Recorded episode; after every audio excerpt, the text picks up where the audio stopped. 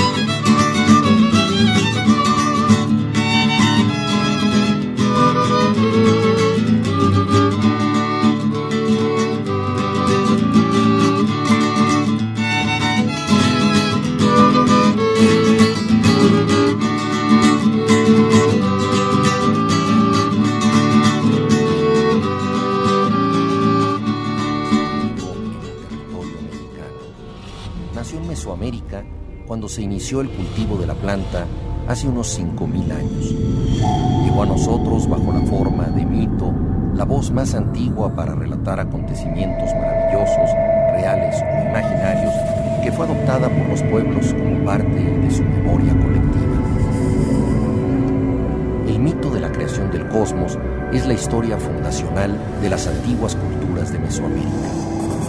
En él se narra, se pinta o se escribe en jeroglíficos el surgimiento de la tierra, la creación del cielo y del inframundo, los episodios inaugurales que preparan el nacimiento de los hombres y de la planta del maíz transformada en Dios. El relato del nacimiento, muerte y resurrección del Dios del maíz es el más antiguo y extendido en el territorio mexicano. Nació en Mesoamérica cuando se inició el cultivo de la planta en la selva del Petén guatemalteco se encuentra a nosotros bajo la forma de que data de la voz más antigua para años antes de la era actual, reales o imaginarios, que fue adoptada por los pueblos como parte de su memoria colectiva. En él están pintados los dioses, el mismo de los árboles del cosmos, y es la historia derramaron la sangre de las antiguas culturas de América, el ordenamiento del En él se narra, se pinta o se escribe en jeroglíficos el surgimiento de la tierra, la creación del cielo y de en estas pinturas aparece el surgimiento de la tierra, los episodios montaña primordial que preparan el nacimiento de los hombres, la montaña y de la planta es el lugar donde reposaban los alimentos esenciales, símbolo de la y centro ceremonial y político de los pueblos de Mesoamérica. Estas escenas, plenas de armonía y color, tienen antecedentes en la selva del Oletén guatemalteco se encuentra el bello mural de San Bartolo que data de entre 200 y 100 años antes de la era actual.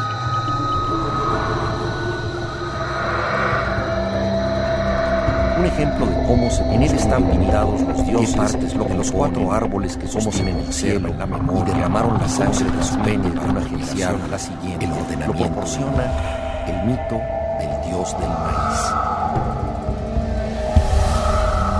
Se trata de un relato muy antiguo. En pues esta nació cuando se aparece el sumeramiento de las tierras como montaña primordial y se sigue contando hoy la montaña mítica es el lugar donde reposaban los alimentos esenciales, símbolo de la morada humana, los y centro ceremonial y político de los pueblos de Mesoamérica. hicieron nuestros antepasados afirman que las imágenes iniciales Estas de la planta, plena la forma de Dios del maíz, tienen aparecieron entre mil en la cultura mil años antes de la era estos investigadores encontraron las primeras imágenes del dios del maíz en la llamada cultura olmeca, la primera civilización. En un ejemplo de cómo se construye un mito, qué partes lo componen, los olmecas crearon ceras, la memoria, que luego convirtieron en transmillos de una relación a la Veracruz, lo proporciona, donde construyeron grandes ciudades del Mazatenso, Tenochtitlan y La Venta. Se trata de un relato muy antiguo, pues nació cuando se sembraron las primeras semillas del maíz hace miles de años y se siguen cuya base hoy plantaron en diversas partes de efigie del dios Los arqueólogos, quienes estudian las construcciones y a su alrededor se edificaron plazas, patios, afirman que las imágenes sociales de la dedicados a los antepasados y fundadores del pueblo. aparecieron entre 1500 en el centro ceremonial. Antes se enterraron grandes ofrendas dedicadas a los dioses. Estos investigadores encontraron las primeras imágenes del dios del maíz en la llamada cultura olmeca, la primera civilización en Mesoamérica. Los olmecas crearon aldeas que luego convirtieron en señoríos y reinos en Veracruz y Tabasco, donde construyeron grandes ciudades como San Lorenzo, Tenochtitlan y La Venta. El núcleo del centro ceremonial de La Venta era la montaña primordial, en cuya base se plantaron estelas con la efigie del dios del maíz.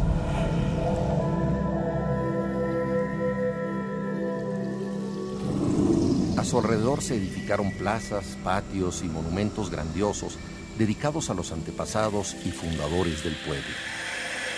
En el centro ceremonial se enterraron grandes ofrendas dedicadas a los dioses de la tierra y la germinación de las plantas. Los campesinos olmecas estudiaron con aplicación los procesos de la formación de la planta del maíz y plasmaron los momentos del nacimiento, germinación y floración en grabados y esculturas. Con sus artes dibujaron el origen de la semilla del maíz y su brote como planta en la superficie terrestre.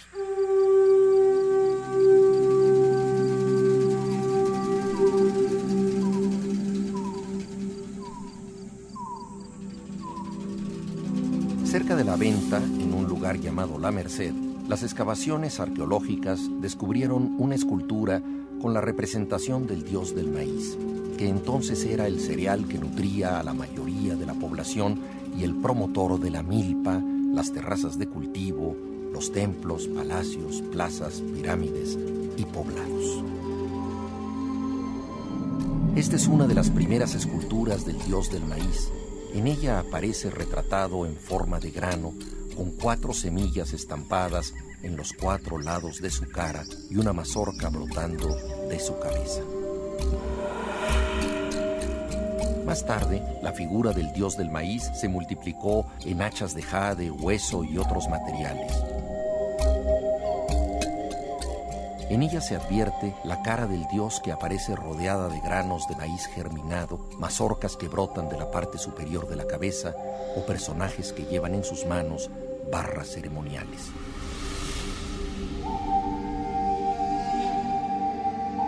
Otras representaciones del dios del maíz se esculpieron en grandes monumentos de piedra, como en Pajapan, Veracruz, y en Teopantecuanitlán, Guerrero, y muestran la expansión de su efigie más allá de las fronteras olmecas. La escultura de Pajapan presenta a un personaje en actitud de levantar un árbol cósmico y cuyo tocado es una representación del dios del maíz. El monumento 1 de Teopantecuanitlán es una representación frontal de este dios. La banda real de la frente está adornada por cuatro granos de maíz germinados. Muchas de estas figuras estaban hechas en piedras verdes de serpentina o jade, que eran las más valiosas, pues los olmecas consideraban el color verde símbolo del agua y de las hojas verdes del maíz. En estas figuras brota de la cabeza una mazorca con hojas de la planta a los lados. Para los antiguos pobladores, esta imagen era el símbolo del renacer de la naturaleza y del brote del alimento precioso, la planta del maíz. Dice una antigua tradición que la mayoría de los dioses creados por los seres humanos fueron hechos a imagen y semejanza de ellos mismos. Esto es exactamente lo que hicieron los olmecas, pues concibieron a su dios del maíz dándole figura humana, con una cara de rasgos olmecas y una boca con forma de hocico de jaguar, un colmillo sobresaliente y ojos almendrados. Esta tradición continuó con los mayas.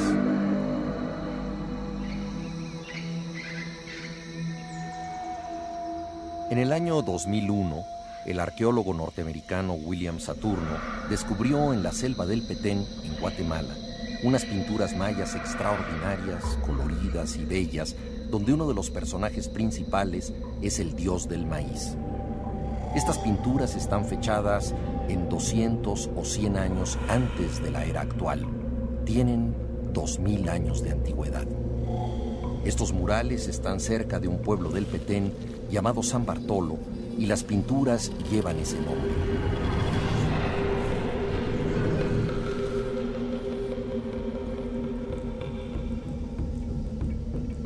En las paredes pintadas aparece la figura armoniosa del dios del maíz frente a la montaña primordial.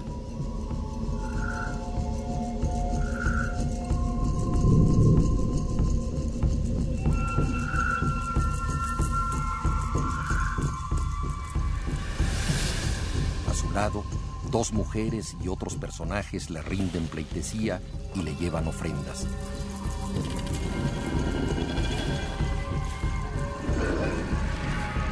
El conjunto se posa sobre el cuerpo estilizado de una larga serpiente emplumada.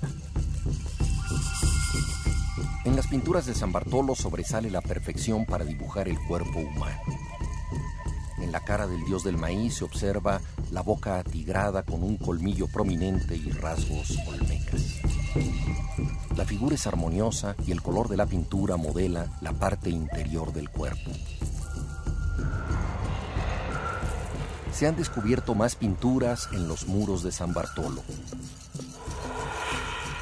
Entre estas se puede ver al dios del maíz cargado por un personaje, cayendo al agua, o feliz moviendo una sonaja y tocando un caparazón de tortuga, acompañado de dos personajes, pues al parecer está celebrando su renacimiento. Esta secuencia de imágenes está relacionada con otra historia, contada en papel muchos años más tarde, en 1554. Se trata de una historia relatada en el Popol Vuh, la obra cumbre de la literatura maya.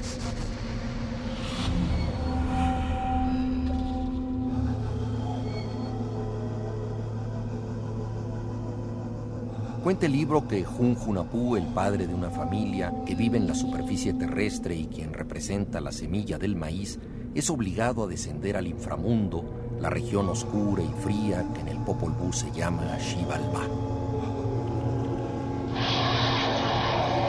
Allí enfrenta a los regentes de este lugar tenebroso, seres monstruosos que representan la decadencia y la muerte, quienes finalmente lo sacrifican. Al matarlo, le impiden salir a la superficie terrestre y renacer como planta del maíz. El Popol Vuh narra luego la hazaña de los hijos de Jun Junapú, los llamados gemelos divinos o gemelos héroes, quienes viajan a rescatarlo. Los gemelos son también desafiados por los señores de Xibalbá para bajar al mundo subterráneo. Al descender a esta región oscura, son objeto de trampas, argucias y engaños que buscan impedirles recuperar los restos de su padre. Esta parte del Popol Vuh está colmada de desafíos que amenazan la vida de los gemelos. Se enfrentan a un ser orgulloso que se hace pasar por el sol y tienen que echar mano de todo su ingenio para vencerlo. Derrotan a otros malvados que provocaban temblores de tierra y perturbaban la estabilidad del mundo. Finalmente, en la cancha del juego de pelota, encaran a los terribles señores de Xibalbá, quienes tienen formas esqueléticas y monstruosas. Después de muchas peripecias narradas con suspenso y drama y alternadas en el tiempo, los gemelos casi están a punto de morir, pero logran escapar y acabar con los señores de Xibalbá. Muchos años más tarde, estas hazañas, narradas en el libro del Popol Vuh, fueron encontradas por los estudiosos del mundo maya en pinturas, esculturas, vasijas polícromas y códices que datan de la época clásica, entre los años 200 y 900 de nuestra era. Al comparar estos descubrimientos con las narraciones del Popol Vuh, fue posible recomponer el relato del dios del maíz en tres momentos dramáticos. Una historia que los mayas contaron en coloridas imágenes. El primer episodio cuenta la muerte de Jun Junapú, quien baja al inframundo y es decapitado por los señores de Xibalbá.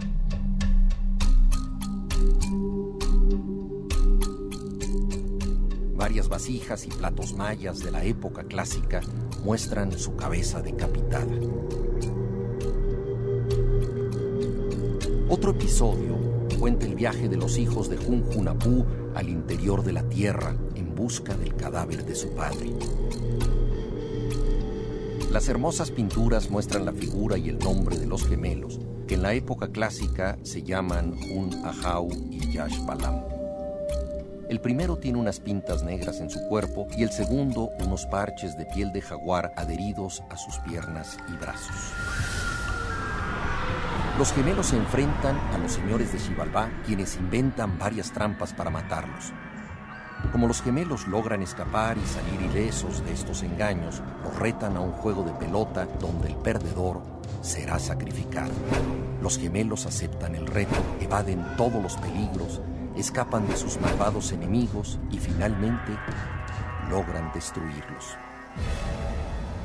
El famoso plato de Blom muestra una de estas escenas, el momento en que los gemelos se enfrentan al pájaro vanidoso que decía ser el sol. El tercer episodio es el acto culminante del mito, pues narra cómo los gemelos ayudan a resucitar a su padre y lo llevan a la superficie terrestre convertido en el dios joven del maíz. Las pinturas de la época clásica muestran cómo un personaje rescata las semillas de maíz del inframundo y las transporta en una canoa, salvando numerosos obstáculos. En la parte inferior de esta vasija polícroma, el personaje aparece recostado, como si acabara de nacer.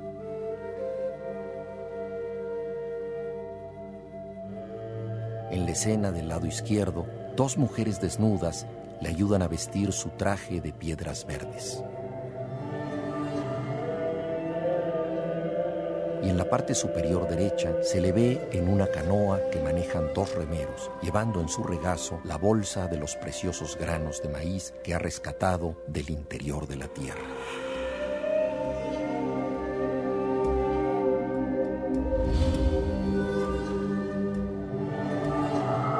En otra vasija coloreada se advierten cuatro personajes en canoa remando en las aguas frías del inframundo. El de la izquierda brota de la tierra, representada por el carapacho de una tortuga, y lleva en su pecho las semillas de maíz rescatadas del interior de la tierra.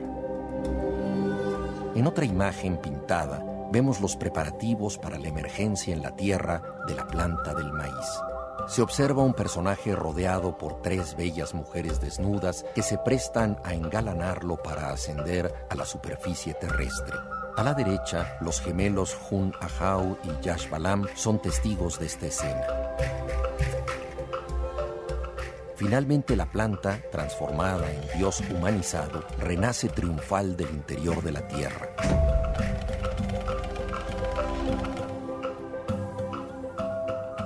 En las pinturas, la planta transformada en Dios brota de un caparazón de tortuga que simboliza la tierra, con el apoyo de sus fieles hijos, quienes le prestan ayuda para salir del inframundo, derraman agua en la hendidura de la tierra y le extienden la mano en señal de bienvenida.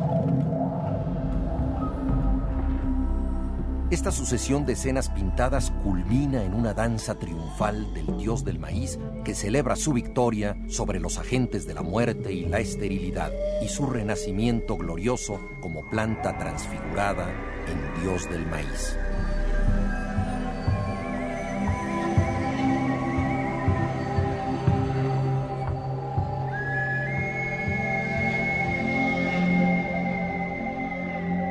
En las pinturas de la época clásica, que datan de los siglos VI a IX de la era actual, como en el relato del Popol Vuh, escrito en el siglo XVI, sobresalen los rasgos del mito y del cuento clásico que le otorgan preeminencia a los actores principales. El dios semilla del maíz, los héroes gemelos que colaboran en su rescate, junto con la composición alternada y dramatizada de los episodios. Personajes, acciones y trama corren unidos en el triunfo ineluctable de la creación de la vida, obra del ingenio humano.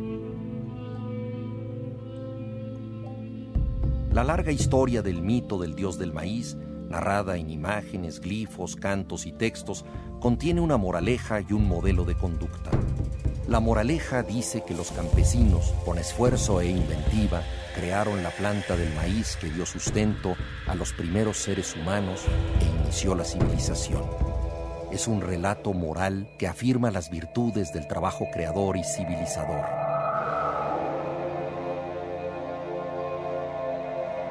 Otra enseñanza dice que quien es tenaz y dispone de ingenio puede superar los mayores obstáculos y vencer a los seres gobernados por la vanidad y el afán destructor.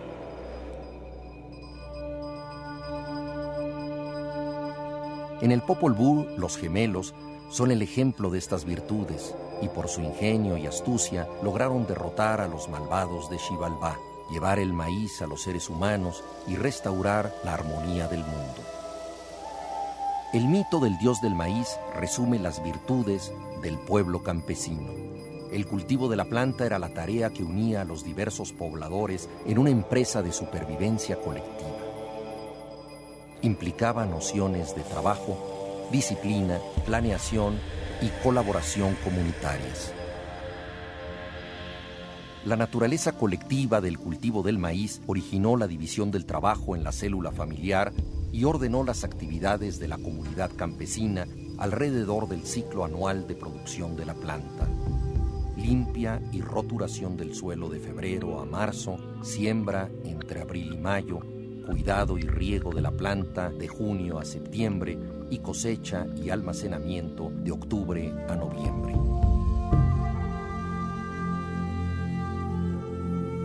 Tal fue el calendario agrícola que definió los trabajos y ritos de la comunidad campesina a lo largo del año y a través de los siglos hasta nuestros días.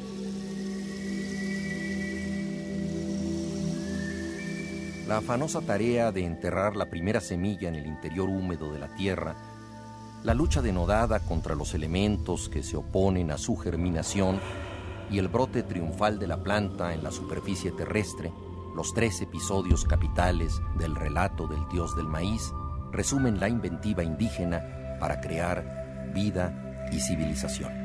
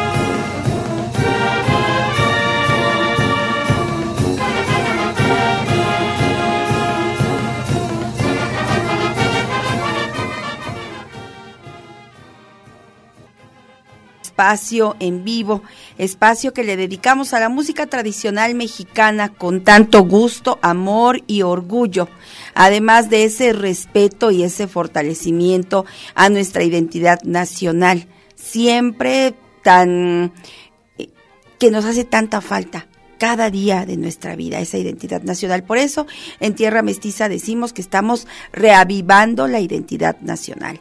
Yo soy Vera Alejandra Núñez Merino y a nombre de todo el equipo de Tierra Mestiza y a nombre de todos mis compañeros de radio y TV WAP, le damos la más cordial de las bienvenidas a este espacio. Claro, por supuesto, si usted acaba de, eh, pues, encontrar la frecuencia universitaria en el 96.9 o si usted acaba de prender su televisión en el canal 18.1 de TV abierta o si nos está encontrando a través de televisión por cable en el canal 118. Le damos la más cordial de las bienvenidas y le platicamos que desde las 6 de la mañana pues hemos estado escuchando la música tradicional mexicana de algunos lugares como Veracruz, como em, Morelos y eh, también Nuevo León, en el caso de algunos grupos como la banda de Tlayacapan, eh, que hemos escuchado desde bien tempranito, y también como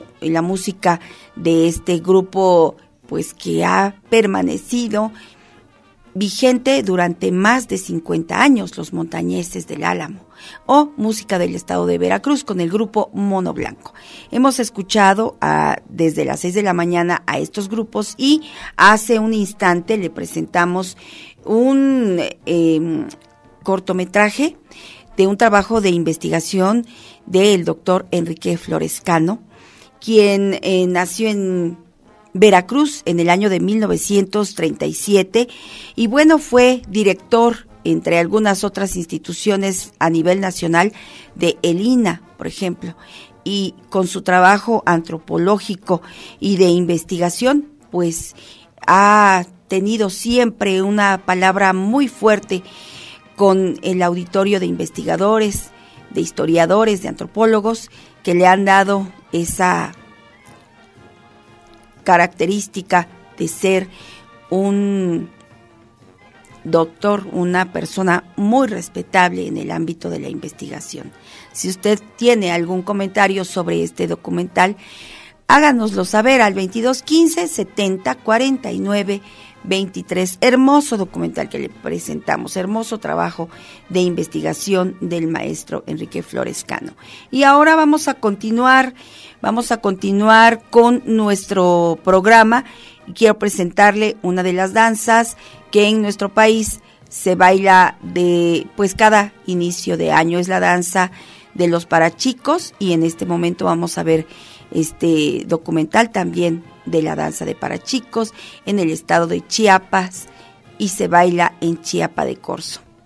Es la historia interesante y también es muy interesante ver cómo se preparan todos los danzantes para empezar a celebrar cada inicio de año, con su montera, con su zarape de colores, con su chinchín, es decir, con su sonaja, con todos los elementos que lleva un danzante de para chicos. Así que, pues en este momento le dejo eh, escuchando y viendo esta danza del estado de Chiapas.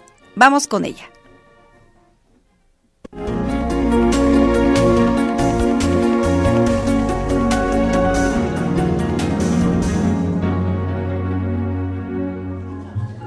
La tradicional fiesta grande de Chiapa de Corzo tiene lugar del 4 al 23 de enero de cada año en esta localidad mexicana,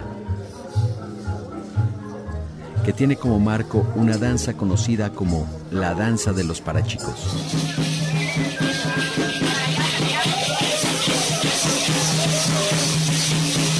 Desde muy temprana hora, convocados por el tambor, se reúnen los participantes en la casa de los mayordomos para vestirse con la indumentaria típica de los parachicos. Con máscaras de madera esculpidas, tocados con monteras y vestidos con zarapes, los danzantes van tocando la sonaja de hojalata conocida como chin chin. Los dirige un patrón portador de una máscara de expresión severa, una guitarra y un látigo que toca la flauta acompañado por uno o dos tamborileros. La música, la danza, la artesanía forman parte de esta festividad en honor de nuestro Señor de Esquipulas. Esta danza consiste en recorrer las calles de Chapa de Corzo para visitar algunas casas en donde se encuentran las imágenes religiosas que son de esta fiesta.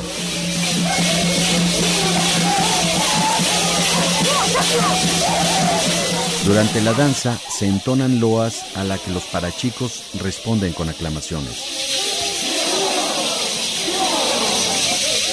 Los danzantes recorren toda la localidad visitando diversos lugares de culto. Durante la fiesta grande, la danza de los parachicos invade todos los ámbitos de la vida local, propiciando el respeto mutuo entre las comunidades, los grupos y las personas. Y su danza, que comienza por la mañana, finaliza hasta altas horas de la noche. El 16 de noviembre de 2010, la fiesta grande de Chiapa de Corzo fue declarada Patrimonio Cultural e Inmaterial de la Humanidad. Su origen y sus antecedentes simbólicos han permitido que cada año podamos apreciar una de las tradiciones locales más significativas del sur de nuestro país, que data del siglo XVII. Ven con Turismo Cultural de Lina a esta gran celebración mestiza de la ciudad de Chiapa de Corzo, escenario de la fiesta grande o fiesta de los parachicos. Turismo Cultural Lina, la aventura del conocimiento.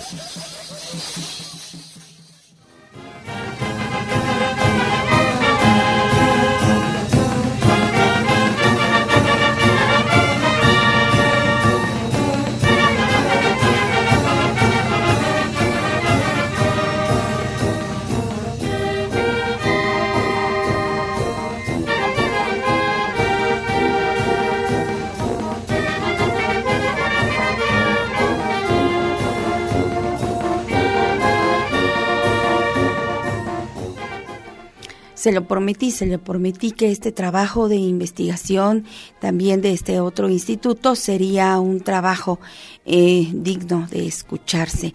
Esta, pues, recopilación de todos los datos que nos presentan con la historia de las danzas, los lugares en donde se bailan y em, pues la recepción de la música y todo el acontecimiento de cada uno de los eh, detalles para bailar las danzas en nuestro país pues son sorprendentes y siempre, siempre son interesantes. Por supuesto que saberlo pues es básico y es importante. Por cierto, recuerdo un comentario de una persona que ya se volvió terramestizómana aun cuando no tiene mucho de haber llegado con nosotros. Cito a Clara Cuaya que decía, eh, son los conocimientos básicos que todo mexicano debe tener. Y es cierto y es cierto, ¿no le parece? Y tratamos, tratamos en Tierra Mestiza de reavivar la identidad nacional. Puede usted escribirnos al 2215 70 49 23 para hacernos llegar sus comentarios. Por cierto que también agradezco a Gaudencio Pérez Nabor el habernos felicitado porque, ¿qué cree? Este fin de semana, Tierra Mestiza está cumpliendo 21 años al aire.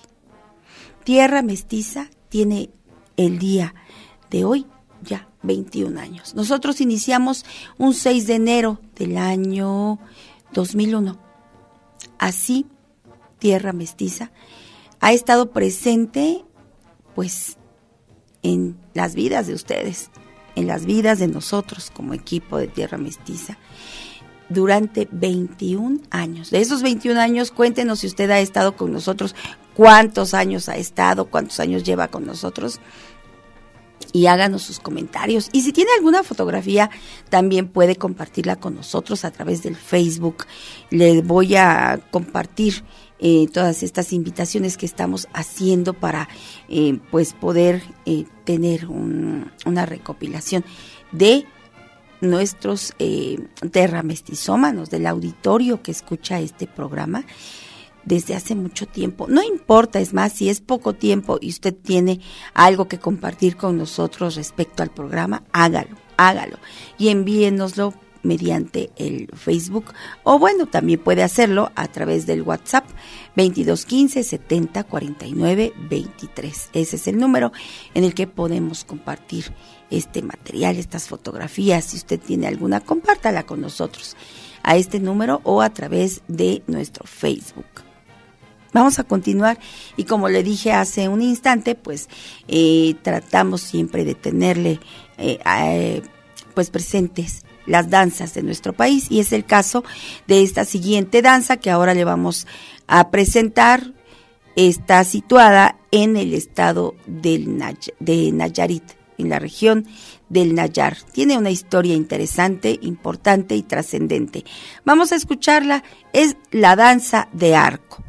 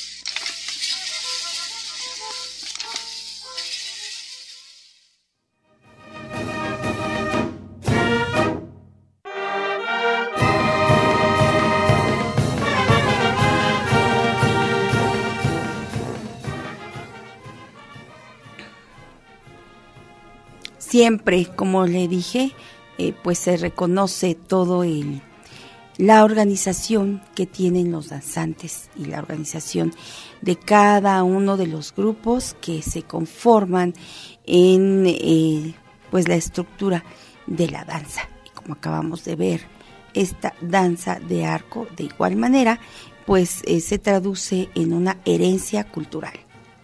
En una herencia en donde eh, pues la situación de la conquista la situación de los nuevos instrumentos musicales, la situación de la nueva forma de, vestir se percibe en la indumentaria de la danza. Acaba usted de ver y escuchar Danza de Arcos del estado de Nayarit.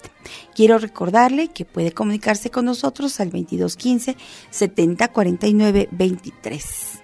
Vamos a escuchar ahora una chilena, una chilena del estado de Guerrero. Está interpretada por Yacel Godínez y eh, Yamilet Marmolejo. Fíjese que es interesante este encuentro con los intérpretes de chilena porque em, si usted eh, nos está viendo en el, en el canal de televisión, bueno, pues va usted a escuchar en dónde, los va a ver dónde están cantando y es una manera muy espontánea de interpretar una chilena. Vamos a verlos y a disfrutar esas magníficas voces que tienen para la interpretación. Así que le invito a disfrutar de este video de la chilena Bonito Guajintepec. Adelante.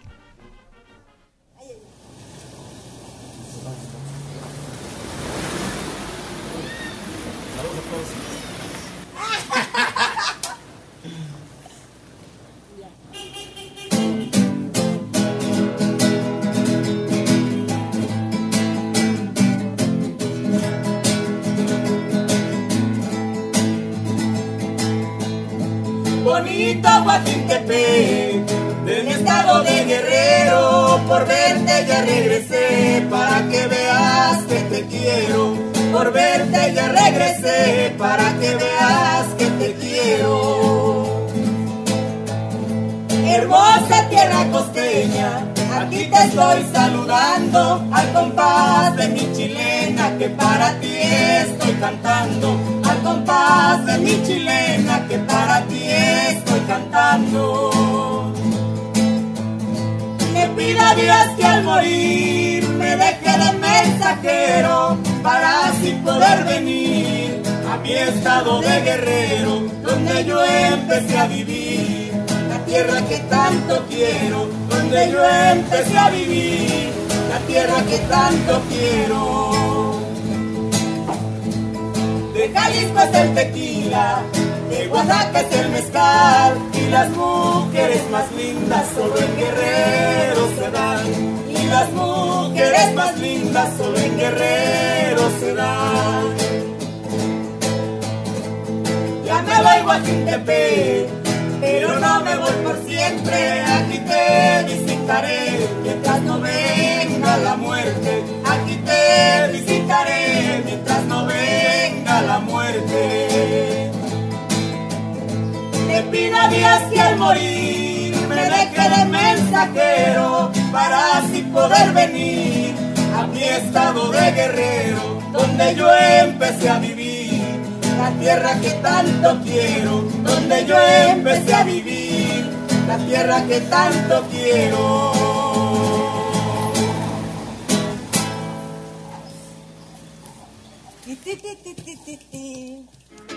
yo le canto a mi tierra, tierra mestiza, en sus sonidos se encierra la historia mía. Yo le canto a mi tierra. Agradezco sus mensajes y sus felicitaciones. Muchísimas gracias de verdad a todas las personas que están escribiéndonos en este momento al número 2215 70 49 23. Así pues, eh, Daniel Melchor también nos dice felicidades al programa por cumplir 21 años al aire. Usted y su equipo lo festejarán y los terramestizómanos celebramos que cada fin de semana nos muestre la grandeza de nuestra cultura. Muchas felicidades y que haya tierra mestiza por muchos años. Gracias, Daniel Melchor, de verdad qué amable por sus, por sus palabras. Eh, también tenemos aquí felicitaciones de Juanita Toledo que nos dice, felicitaciones a todos los terramestizómanos por los 21 años que hemos tenido la suerte de disfrutar del mejor programa de la radio. Gracias, Juanita. Gracias a Radio WAP, gracias, maestra Vera, y a su gran equipo por hacer verdad esta magia, la magia de la radio. Y ahora estar con ustedes también en la televisión. Gracias, Juanita Toledo. Leonardo Ramírez continúa. Maestra Vera, agradezco a usted y a su enorme equipo profesional por los años que cumplen hoy, 21, que se dice fácil. Agradezco la enseñanza que yo, eh, de que yo entienda a mi raza, costumbres e historia y mucho más. Deseo que tengan un lindo inicio de año lleno de bendiciones y seguimos muy pendientes de todas sus publicaciones. Felicidades y abrazos con mucho cariño. Gracias, gracias Leonardo. Eh, Ramírez, muchísimas gracias a usted que nos ha escrito durante todo este tiempo. También le, le, damos las más sinceras gracias. Gaudencio Pérez nos dice muy buenas tardes o buenos días, maestra Vera. A su gran equipo y familia de Tierra Mestiza, muchas felicidades. Feliz año número 21 de Tierra Mestiza y dedico las mañanitas huastecas y las mañanitas ceremoniales con la banda Tlayacapan de Morelos. Que viva Tierra Mestiza, les envío un saludo y abrazo fraterno. Sí, gracias Gaudencio. Precisamente pusimos esas mañanitas al inicio del programa, pues para para la felicitación. Muchas gracias, Gaudencio. Rebeca López, feliz aniversario a nuestro lindo programa más que un programa, una escuela donde cada día aprendemos más de nuestra tierra mestiza. Muchas gracias, maestra Vera, muchas gracias a su valioso equipo. Felicidades, familia Terra Mestizómana. Gracias, Rebeca. Le envío también un fuerte, un fuerte abrazo. Guille Hernández nos dice feliz aniversario y que sigan muchos éxitos más. Gloria también nos dice muchas felicidades, feliz aniversario. Ángeles Gallardo comenta, buen día, grandioso a tierra mestiza. Así, maestra eh, Vera, Florencio e hijos, equipo radiofónico y amigos terramestizómanos por este aniversario 21. 21 años de enseñanza y de querer nuestras raíces. Dios les conceda más años de presentación y continuar por esta valiosa labor. Abrazos con mucho cariño. Gracias, Ángeles, querida. Muchísimas gracias. También debo el agradecimiento a Gloria María Benítez, a Juvenal Valiente, a Bárbara Moreno y a usted que con mucho entusiasmo nos ha escrito durante estos días y comparte con nosotros eh, pues sus comentarios y estas palabras de ánimo, de felicitación, de reconocimiento que a nombre de todo el equipo yo le agradezco, de verdad. 21 años. Para ser exactos, los cumplimos el pasado 6 de enero.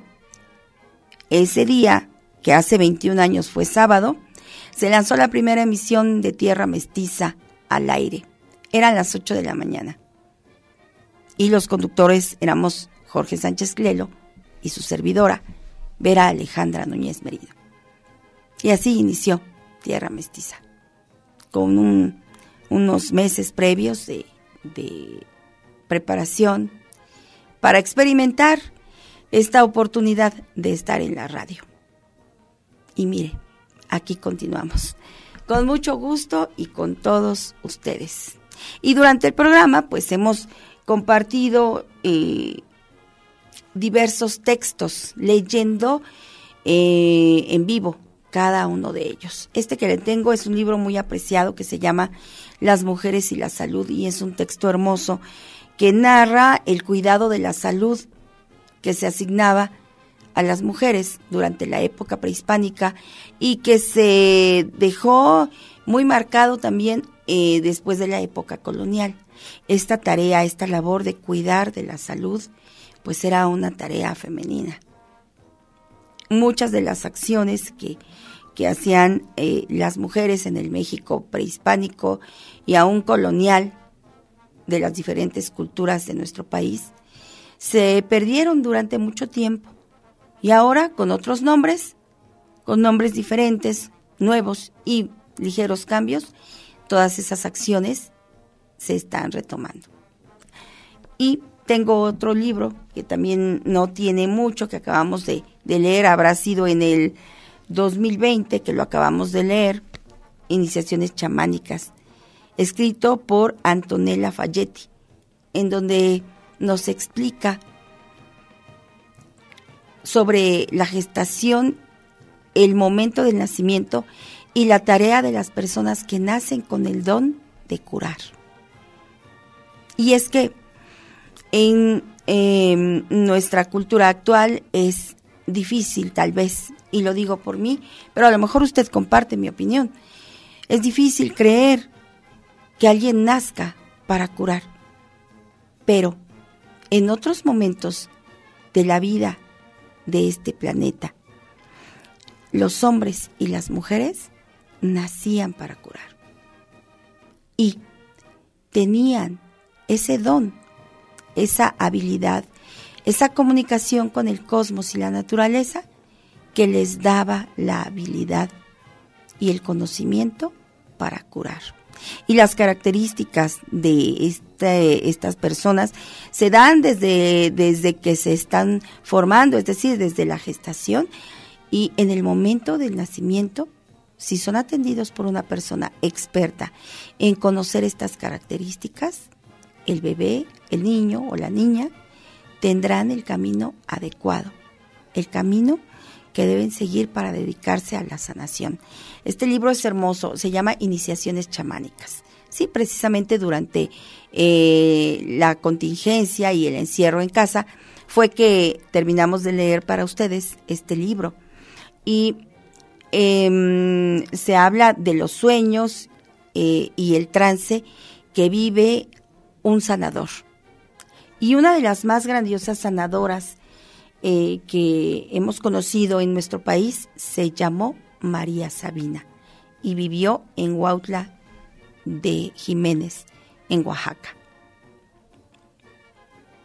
Un antropólogo eh, extranjero fue que llegó a nuestro país y eh, acompañado de algunos otros mexicanos llegó a Huautla de Jiménez a conocer a María Sabina.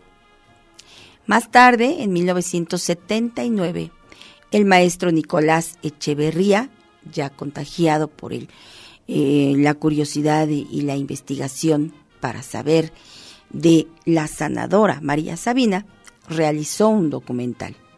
Le vamos a presentar este documental dividido en cuatro partes, es decir, en cuatro programas. Si usted quiere estar con nosotros, pues aquí lo estará, lo estará viendo. Le presento ya este documental acerca de la vida de María Sabina. Vamos con él.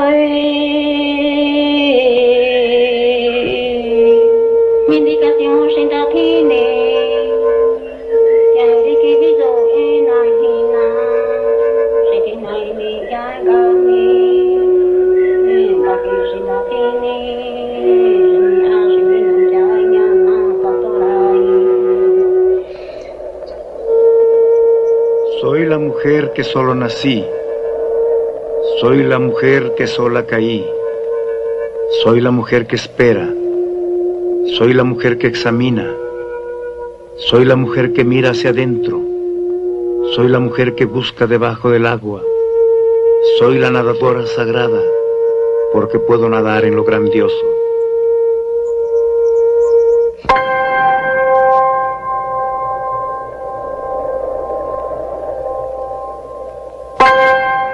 Mujer luna. Soy la mujer que vuela. Soy la mujer aerolito. Soy la mujer constelación Huarache. Soy la mujer constelación Bastón. Soy la mujer estrella. Dios, porque vengo recorriendo los lugares desde su origen. Soy la mujer de la brisa. Soy la mujer rocío fresco. Soy la mujer del alba, soy la mujer del crepúsculo. Soy la mujer que brota, soy la mujer arrancada, soy la mujer que llora, soy la mujer que chifla, soy la mujer que hace sonar, soy la mujer tamborista, soy la mujer trompetista, soy la mujer violinista, soy la mujer que alegra, porque soy la payasa sagrada.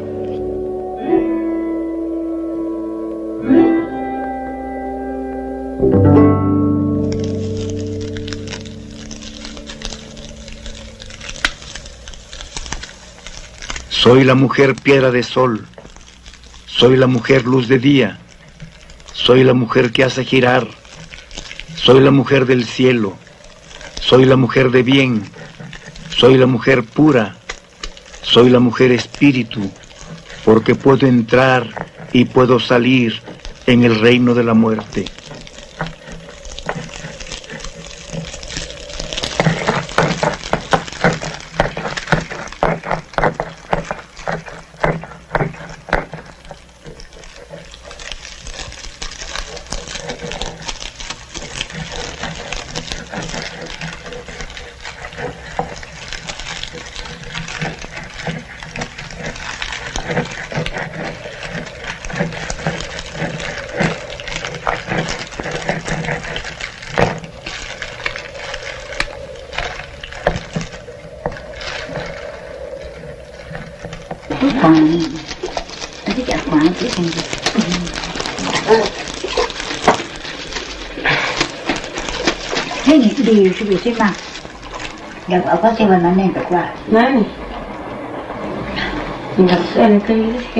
Soy la mujer que chupa, soy la mujer que limpia, soy la mujer que cura, soy la mujer hierbera, soy la mujer sabia en lenguaje, porque soy la mujer sabia en medicina.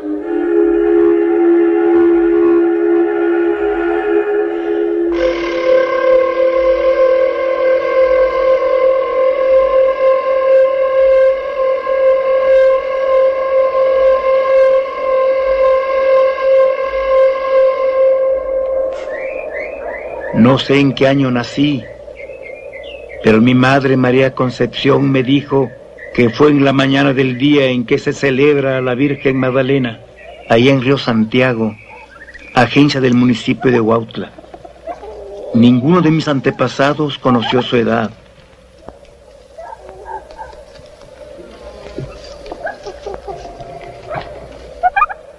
El lugar donde ahora vivo se llama Cerro Fortín arriba del barrio Mixteco. desde donde puede verse allá abajo la pequeña población de Huautla.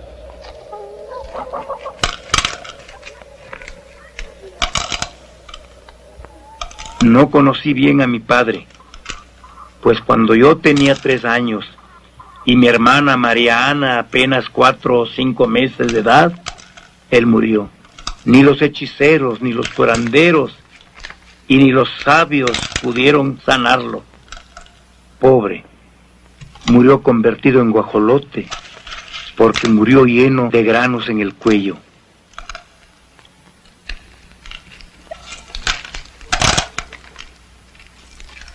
Mi hermana Mariana y yo fuimos las dos únicas hijas de nuestros padres.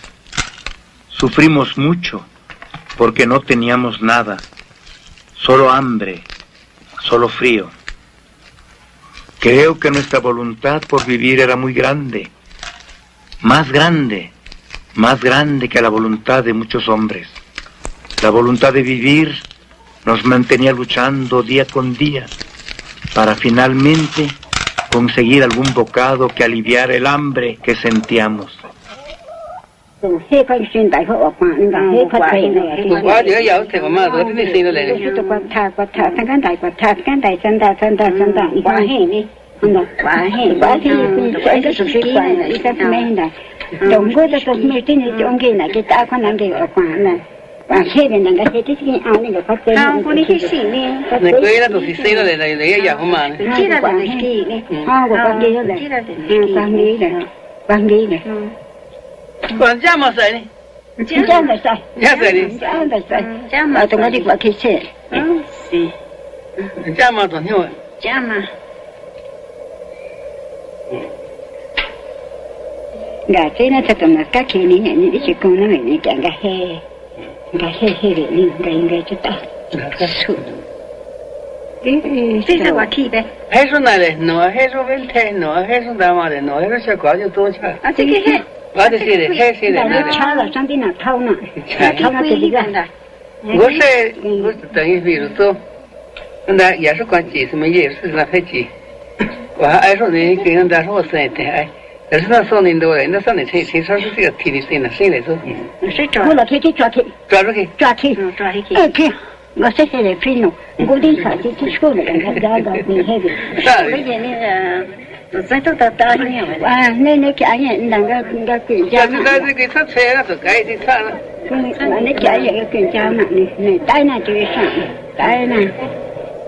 ba thay về tay này ở đi tôi phải nó tự tự phải nó 这车也是，这车和那个家也要的车就是那个 tay 要。 này cái cái sự tay này hiện này và phong phong là tiếp tục kiện phong là thiệt quan thì sinh thì 我挂嘿，我都挂你那个，也反正是管地方那 nhá 个。 có cái tầm mà này nhà tôi xin này tôi cho tôi thì 我看他做那个下雨那是叫多没有，或是有天。 không không đi mình chơi gì thế nào ya 我不是说说就把那个人呢，快十亿 的心， ấy có gì là 快十亿了。 không khí phải rồi và tôi từng cái chỉ sinh được 好吧，走，你搞到走。 mấy đừng cái gì ra thế bên đại sĩ bây giờ cho tạm ta nhỉ nên cho thấy cho mấy sự mà không có gì đi mà giờ này có gì 我都他当人家呢，这天嘛当当的，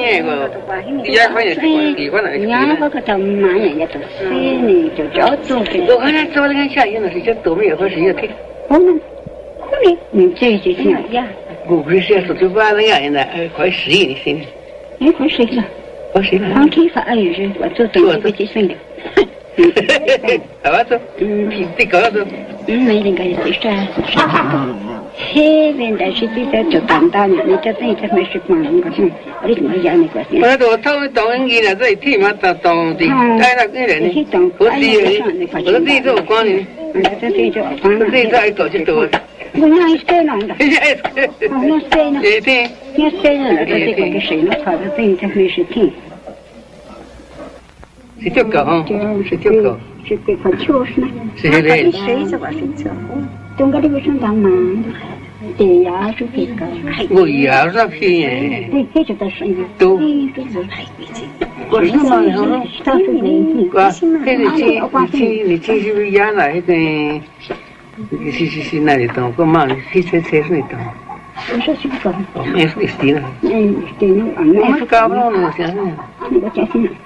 定做就是工作就得了。哦，是的。定做工作，每个做房间都是些工作那个，那个你可以的。那就不用打了，像等个现在，等个现在去工农也是一样，应该说是干这。这反正老最难，这反正干不起啊，这反正难得看的，嗯。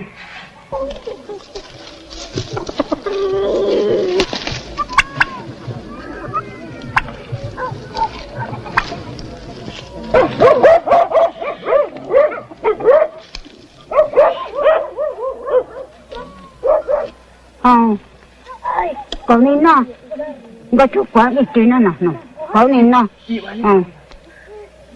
Còn ăn nè ăn rồi cái đó cái đó. Sao nọ Hayas con ají. Chini marenina. A chini marenina. Oh. Mire. Mana yo servisa ga a. A mana chuna no. A mana yo servisa. Oh. Mana yo cope. A mana chuna no. Anda. thà về thì cái thà về là vô thích chi là nhau cũng cần nhau cho nên tụ tay cái chỗ ma. Nên quỷ nát nha anh ấy khi nào phải làm sản nên ta được chúng ta risk cái mà khi được hết tụ kim ta tụ kim ta địa thiếu số mà anh ấy và đi men đi khoản ta anh ấy cái này tụ men đi cái tụ chúng ta con nàng gì hút quan cái chuyện đang địa về dùng mà cái cái chuyện địa về này nhất là cái này là thiếu mà tụ cái tụ ta kia. và cái này. cái gì thế hút quan cái chuyện này tụ cái ai cái chuyện mà được khoản ta. Có thể còn mà cái gì 아무 티 그마세 이게 이쪽 있나로 이게 희야베 그 강자베 나 강자 나 강자 간에 개리 간에 개냐 간에 개리 지체 뭐니 내 거는 그런 차오 그냥 나 해서 뒤로 나치 된다 왜 준다 나 지지지 까고 그 그마세 내나 하 vì thì xin cái ta mà thế thì nãy nãy giờ Cristo vô gì mà thế hoa rồi chụp tay và đi chỗ này đi xem tại vì anh nói xem này cái sách kinh hao gì, cả hàng đà hàng đà hàng đà. Và anh đà. Cái sáng sáng này cái hình này cái này cái này. Ate na de de na. Ni tu ke hip akwa. Wei no, ti fi ti fi ma ti fi thau nha. Ki ti sai ba ki tin ra. Nhớ ki na tong wen. Nhớ ki na tu ni wen da. A ti tu ka ai ki mat ai. Tu ta mai. Có thể cũng đang ở à, khoan nhìn được quyền cha. Đã hẳn rồi, nhớ tích nào ngạn đã thế. Nên mà tổ quả. Mariana y yo cuidábamos en el monte a nuestras gallinas. Para que no fueran víctimas de gavilanes o zorras. Un día estábamos sentadas bajo un árbol cuando pude ver al alcance de mi mano varios hongos. Recuerdo que los abuelos hablaban de estos hongos con gran respeto. Los llamaban cositas o santos. Yo los llamo niños santos. Me llevé los hongos a la boca y los mastiqué. Su sabor no era agradable, por el contrario, eran amargos, con sabor a raíz, a tierra. Mi hermana Mariana, observándome, había hecho lo mismo. Después de haber comido los hongos, nos sentíamos mareadas, como si estuviéramos borrachitas, y empezamos a llorar. Más tarde nos sentimos bien, sentíamos que los hongos nos hablaban, oíamos una voz, una voz que venía de otro mundo. Era una voz dulce, pero autoritaria a la vez, como la voz de un padre que quiere a sus hijos, pero los cría con fuerza. Yo sentí que todo lo que me rodeaba era Dios. Sentía que yo hablaba mucho y que mis palabras eran hermosas. Tiempo después supe que los hongos daban sabiduría, que curaban enfermedades y que nuestra gente hacía muchísimos años que los tomaban, que tienen poder, que eran la sangre de Cristo.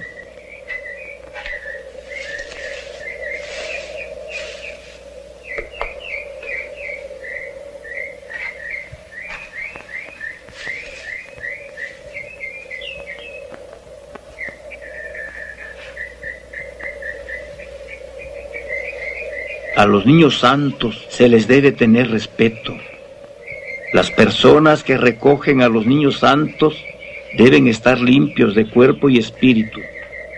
No deben tener contacto sexual.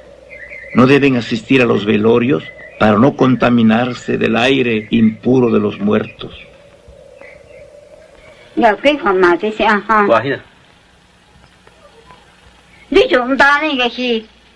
Nhờ cái phần mà thế sẽ ha. Đi chúng ta này cái gì? Đi chúng ta này cái gì vậy? Cái cái quỷ tôi phải này còn là cái cái phải chân này là chỉ kỳ. Ờ.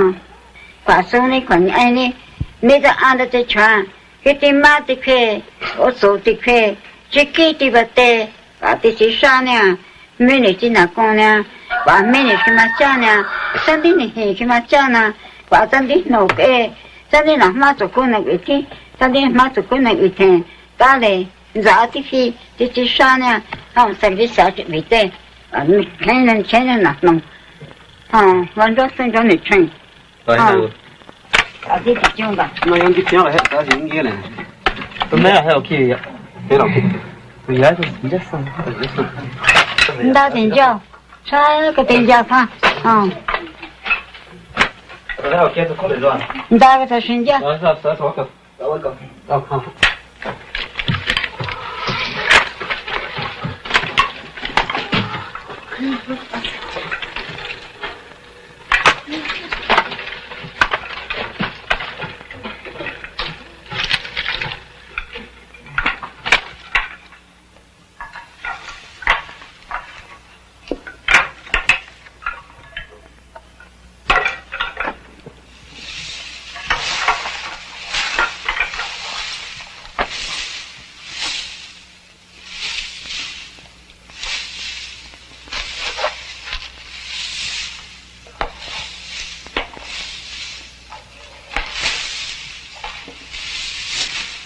Un día, mi madre, sin consultarme, me ordenó juntar mi ropa diciendo que a partir de ese momento ya no les pertenecía más.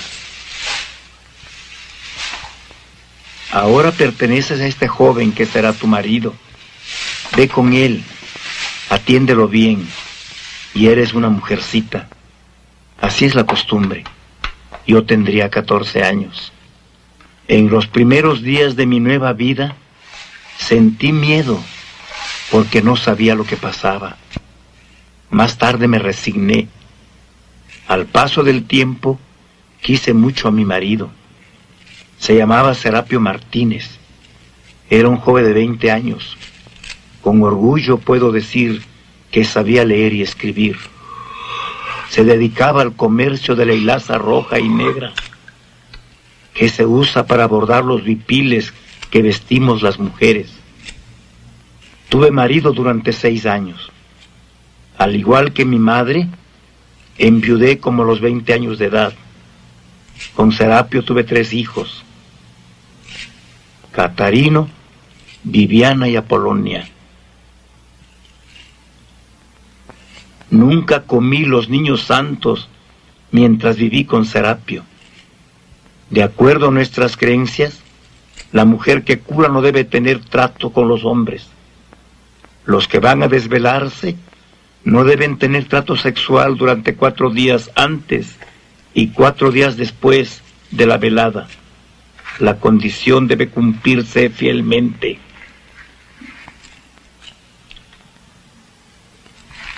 Doce años después de quedar viuda, un hombre llamado Marcial Carrera empezó a pretenderme. En realidad, yo no tenía necesidad de tener hombre, pues yo sabía mantenerme por mí misma. Yo sabía trabajar. Marcial Carrera insistía. Pasaron los días y yo lo pensaba, pues mi pretendiente no parecía hombre de trabajo. Es más, tenía fama de desobligado y borracho. Pero al fin accedí Puse mis condiciones.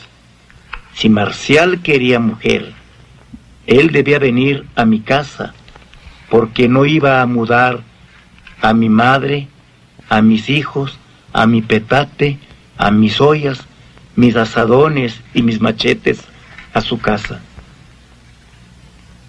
Me golpeaba con frecuencia y me hacía llorar. No le gustaba trabajar en el campo. En los 13 años que viví con Marcial, tuve seis hijos. Murieron todos. Solamente sobrevivió mi hija Aurora. Mis hijos murieron de enfermedad o de asesinatos. A Marcial, al igual que mi primer marido, Serapio, les gustaban las mujeres. Los hijos de una señora con quien tenía relaciones lo golpearon y lo hirieron con machete sangrante murió tirado en el camino.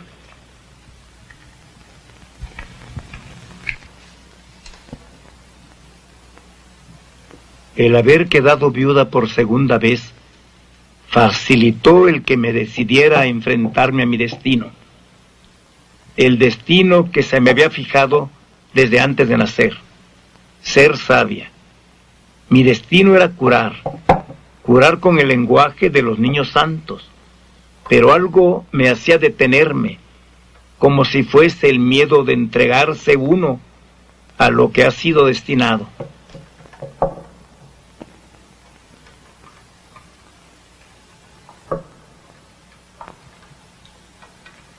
Los niños santos me hablan, me aconsejan, me dicen cómo debo curar a los enfermos y me enseñan el lenguaje que hablo en las veladas. Y todo mi lenguaje está en el libro que me fue dado.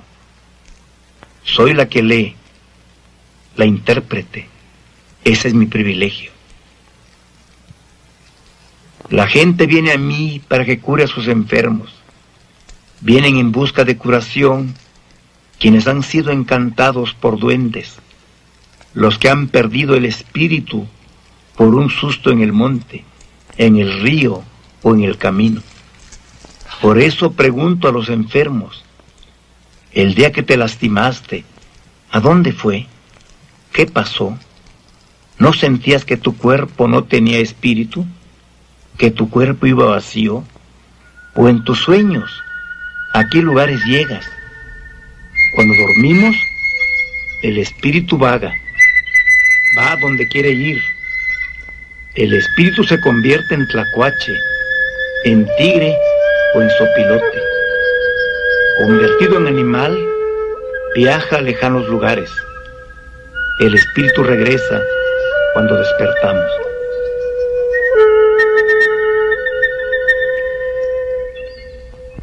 Los niños santos curan las llagas, las heridas del espíritu. El espíritu es lo que enferma. Los hongos se toman de noche, para esto se celebra la velada.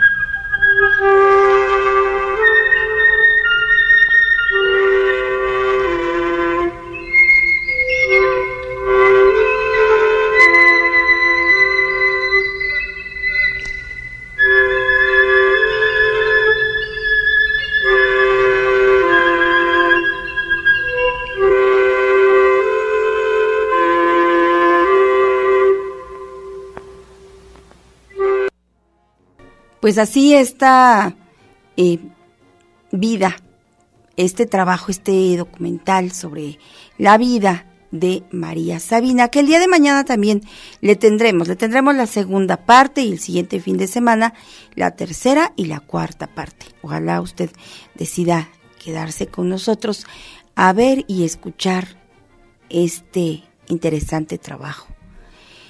Porque así transcurre o así transcurrió la vida de un personaje emblemático de Oaxaca, con eh, pues la historia de los niños sagrados, ¿no? De estos hongos que, bueno, para la para los años 60 fue un momento en el que pues se vivió esta circunstancia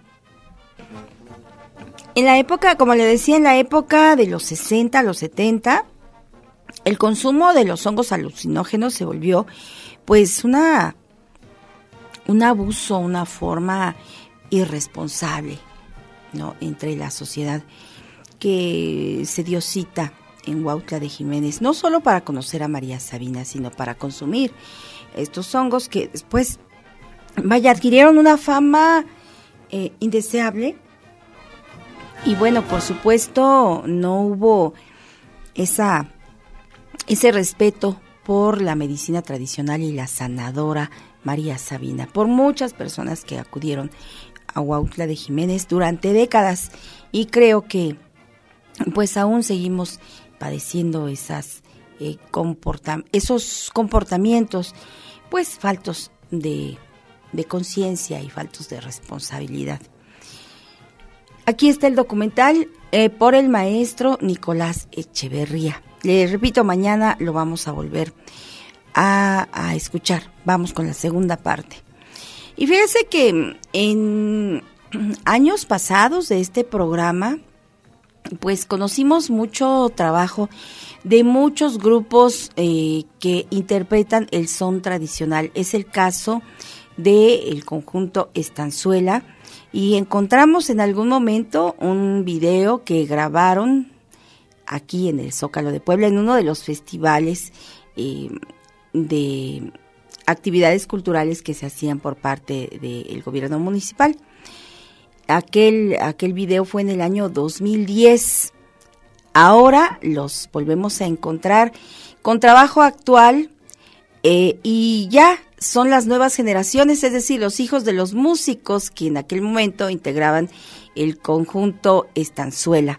Hoy les quiero presentar esta pizca, este regalo que nos dieron a través de internet, eh, que fue una petición de la Secretaría de Cultura del Estado de Veracruz y que em, tenía la intención de dar el consejo de cuidarnos eh, y que y de que nos mantuviéramos en casa. Esto apenas en el 2021. Así que le presento este consejo con el grupo Estanzuela con em, la música de El pájaro carpintero. Escúchelos, véalos, conozca a los nuevos integrantes. Adelante.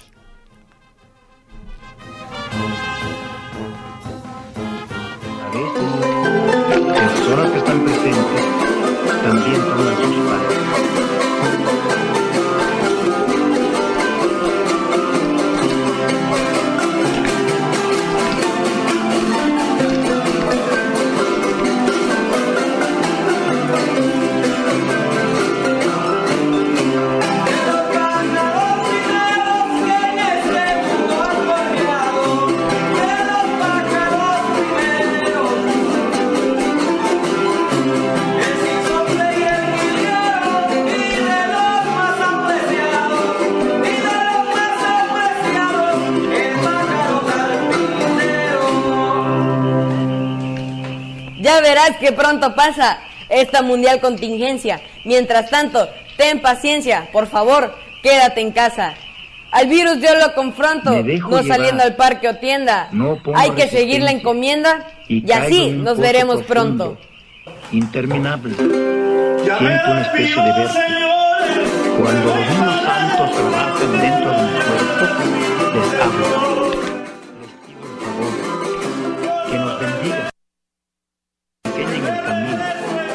verdad, la curación.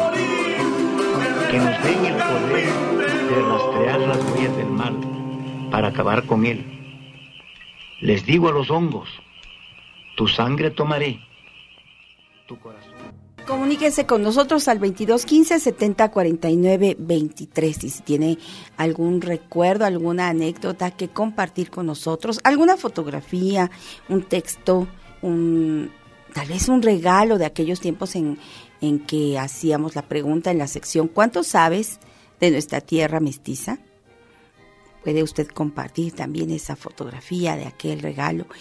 Vaya, lo que usted tenga. Vamos a tener esta semana, tal vez yo creo que este mes, para que usted pueda compartir con nosotros esos recuerdos eh, a través de una fotografía, de un texto, de una palabra, al 2215 70 49 23 o a través de Facebook. Comparta usted con nosotros esos recuerdos y esas anécdotas vividas con Tierra Mestiza. Este programa que el día 6 de enero cumplió 21 años al aire. Y me da mucho gusto compartirle este acontecimiento el día de hoy a todos ustedes. Así que estaremos de festejo pues todo este mes y pronto le tendré las actividades que vamos a realizar pues eh, aprovechando que en estos momentos tenemos nuevamente la facilidad de volver a vernos, aunque cuidando nuestras medidas eh, preventivas, pero volver a vernos ya de manera personal.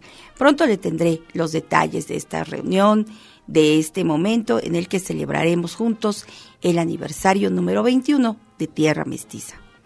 Y precisamente, bueno, a través de estos eh, cambios que nos han hecho trascender hasta este aniversario número 21, el equipo de Tierra Mestiza desde el año antepasado está constituido por muchos jóvenes que tienen gran conocimiento tanto de diseño gráfico como de la grabación de audios y el manejo de las herramientas necesarias y suficientes para la producción del programa, tanto en radio como en televisión.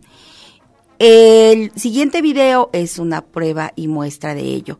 Me complace mucho presentarle a usted al grupo Reyes Son, con la grabación hecha por el equipo de Tierra Mestiza. Em, en el manejo de cámaras estuvo Nadia Mujica Núñez, eh, Luis Morales y Florencio Mujica Ramírez. En la grabación y mezcla de audio, Christopher Mujica Núñez. También eh, eh, Christopher Mujica Núñez, responsable de la edición del video. La locación es el lugar de Luis Morales y Heréndira Mujica, a quienes les agradecemos todas las facilidades que nos brindaron para la grabación de estos videos.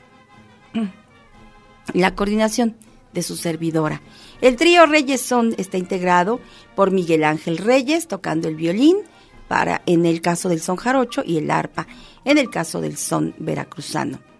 Eh, Martín Reyes Bautista toca la jarana huasteca y la jarana jarocha. Y Alejandro Reyes eh, toca la quinta guapanguera y la guitarra de son. Cada uno de acuerdo a la región que estén interpretando con este video, ay, de verdad, eh, pues me siento muy contenta de festejar este aniversario.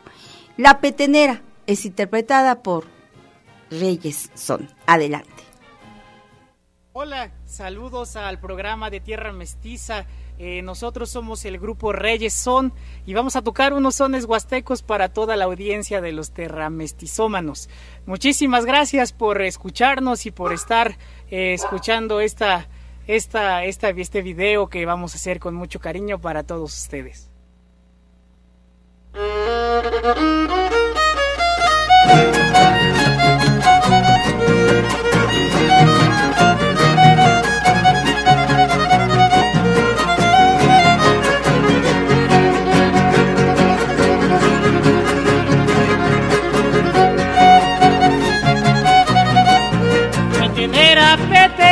Petenera y quien te pudiera cantar. Petenera, petenera y quien te pudiera cantar. Ojalá que yo pudiera. Ay, la, la, la. Ojalá que yo pudiera y cuanto menos entonar. Como entona la sirena y entre las olas del mar.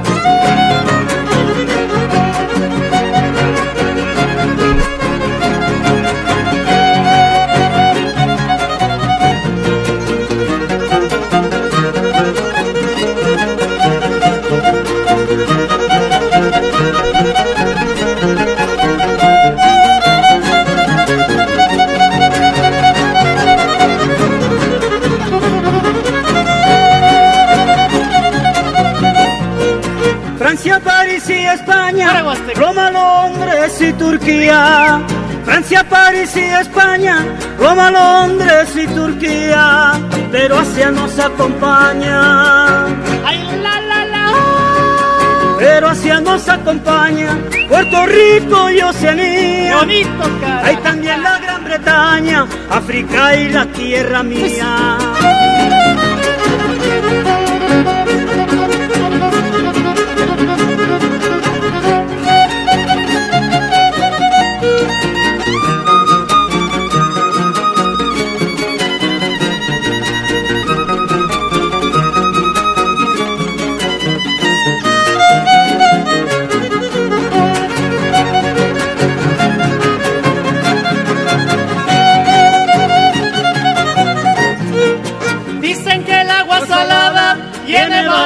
Erupciones. Dicen que el agua salada tiene varias erupciones. La cosa está comprobada. Ay, la, la, la. La cosa está comprobada que mantiene a tiburones. Que mantiene a tiburones y a la sirena encantada.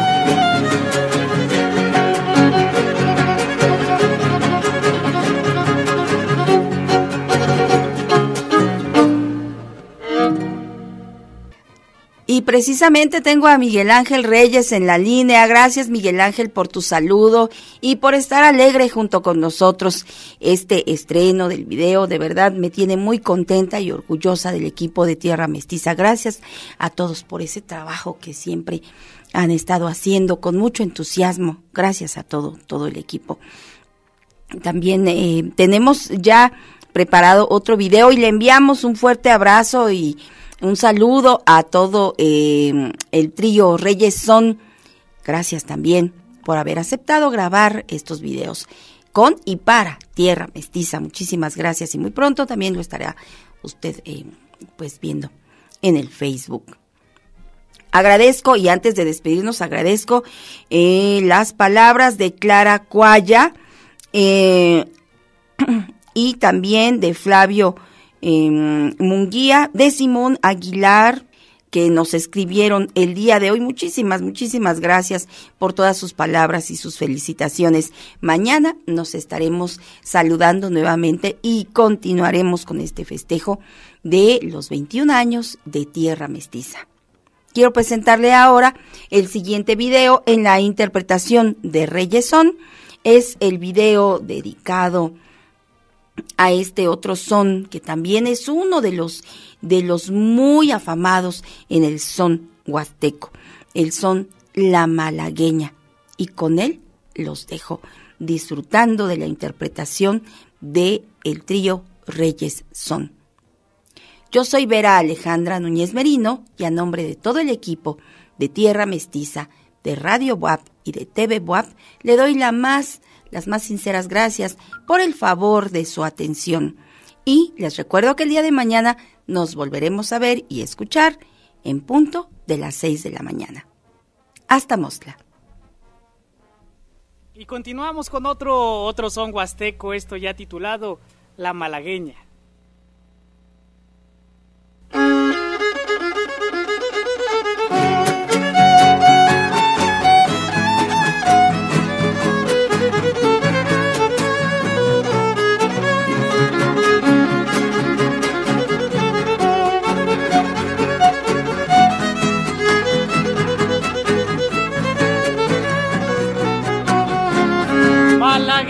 Malagueña salerosa.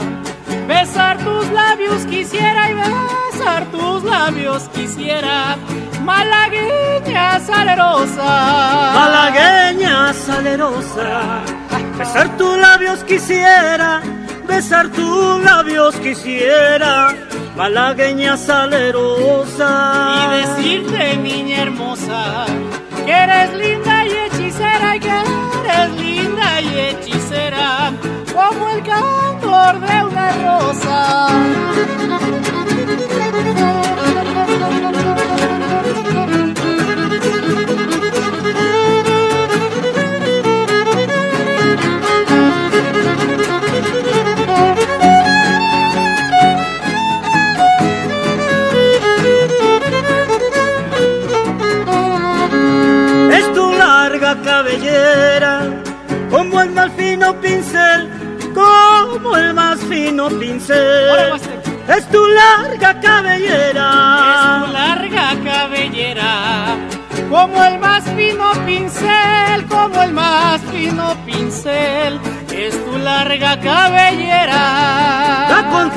A tus caderas, a tu pecho y a tu piel. Que si acaso pintor fuera, quisiera pintar con él.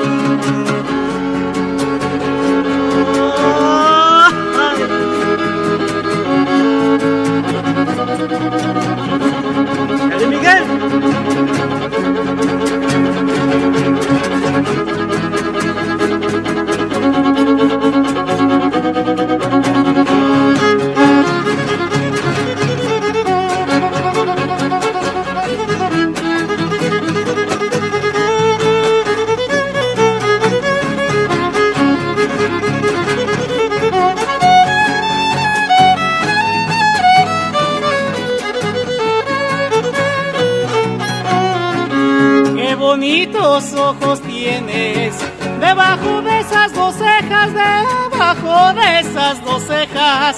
Qué bonitos ojos tienes. Qué bonitos ojos tienes. Debajo de esas dos cejas, debajo de esas dos cejas. Qué bonitos ojos tienes. Ellos me quieren mirar, pero si tú no los dejas, pero si tú no los dejas, ni siquiera parpadear.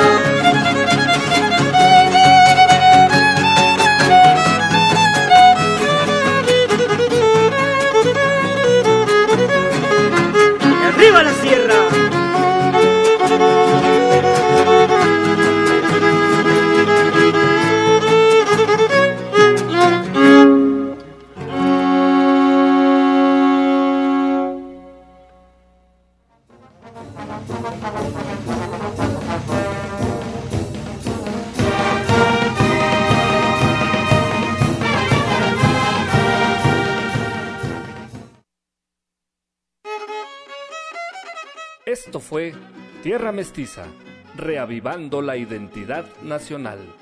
Sintoniza nuestra siguiente emisión.